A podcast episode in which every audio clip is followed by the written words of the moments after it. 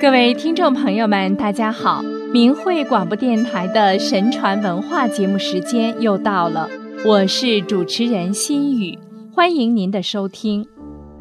现在，咱们中国人在农历新年期间见面时，互相之间经常要说的一句话就是“恭喜发财”，希望彼此发财，似乎成了最好的祝愿。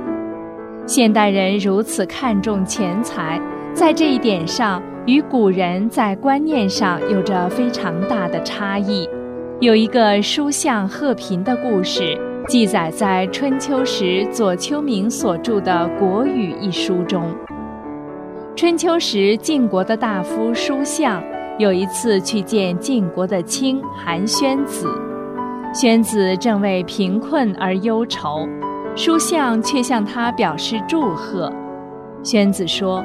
我空有近亲的虚名，却无其实，没有什么可以和卿大夫们交往的。我正为此发愁，你却祝贺我，这是什么缘故呢？书相回答说：从前的晋国上卿栾无子，没有百人的田产，他掌管着祭祀，家里却连祭祀的器具都不齐全。可是他能够传播美德，遵循法治，名闻于诸侯各国，诸侯亲近他，戎狄归附他，因此使晋国安定下来，执行法度没有弊病，因而避免了灾难。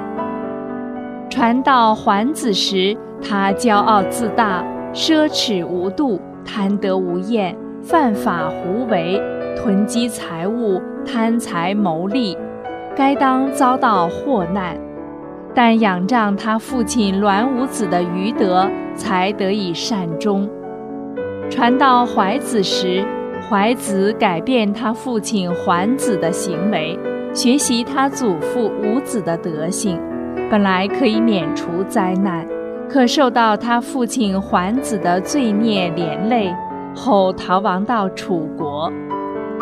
那个系昭子，他的财产抵得上晋国公室财产的一半，他家里的佣人抵得上三军的一半，他依仗自己的财产和势力，在晋国过着极其奢侈腐朽的生活，最后却获罪被杀，被沉尸在朝堂上，他的宗族也在降矣被灭绝。如果不是这样的话，那八个姓系的有五个做大夫，三个做卿，他们的权势够大的了。可是，一旦被诛灭，没有一个人同情他们，只是因为没有德行的缘故。现在你有栾武子的清贫境况，我认为你能够继承他的德行，所以表示祝贺。如果不忧虑德行方面没有建树，却只为财产不足而发愁，我要表示哀怜还来不及，哪里还能够祝贺呢？宣子听了书相的话，于是下拜并磕头说：“我在将要灭亡的时候，全靠你救了我。不但我本人蒙受你的教诲，就是先祖还书以后的子孙，都会感激你的恩德。”这个故事告诉后人：贫不足忧，而应重视积德。人没有德，越富有越可能会害人害己；而有德，则可转祸为福的道理，清楚地阐明了贫富与德的关系。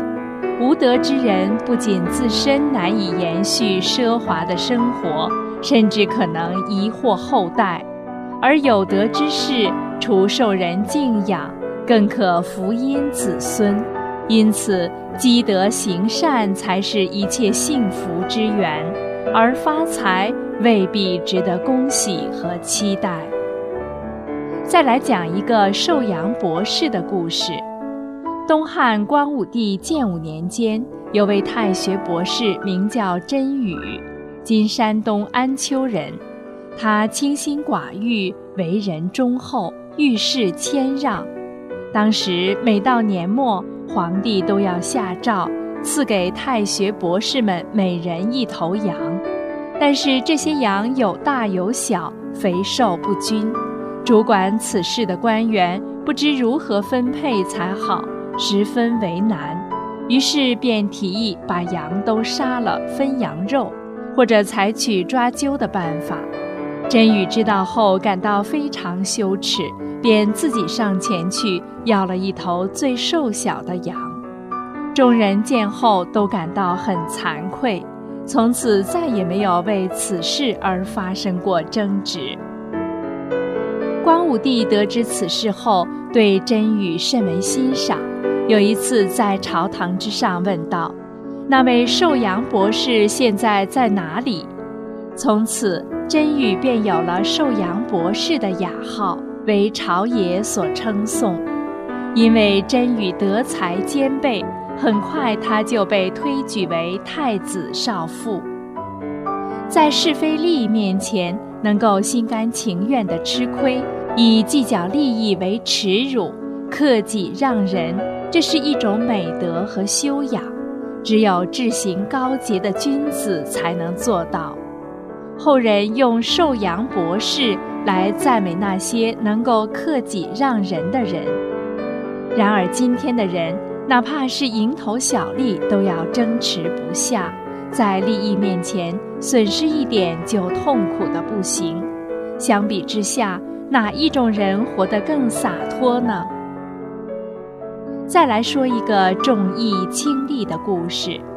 宋清是长安城里一位人人皆知的药商，他待人仁厚，买卖实在，所以远近闻名。卖药材的都知道宋清的人品好，价格合理，所以采药人都争先恐后到他那里卖药。他配的药又从没有出过一点儿差错，人们都很信任他，来他这儿买药的人自然就很多。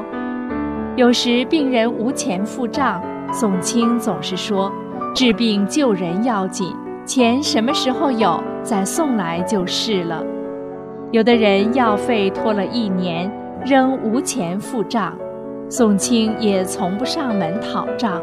每到年底，宋清总要烧掉一些还不起钱的欠条。有人对此颇不理解，说。宋清这人一定是脑袋有问题，否则怎么会办那样的傻事？宋清却说：“我并不傻，卖药四十多年，我总共烧掉别人的欠据数不清了。这些人并非是为了赖账，有的人后来当了官发了财，没有欠据，他照样不忘当初，会加倍的送钱来还我的。”真正不能还的毕竟是少数，而且人们是对你信任，才会有事来找你，而不找别人。这是多少钱都买不来的友情。宋清善良忠厚，亲利重义，以德取信于人，赢得了人们的信任和敬重，他的生意也就随之越做越大，成了有名的富商。像这样重义轻利的故事，在古代可以说比比皆是，而反观现在，现实中很多人重利忘义，为了私利随意坑蒙拐骗，甚至不惜去伤害他人，却不知真正损失的是自己的德和福分，真是可怜又可悲。好，听众朋友。今天的神传文化节目就为您播送到这里，心语谢谢您的收听，咱们下次时间再见。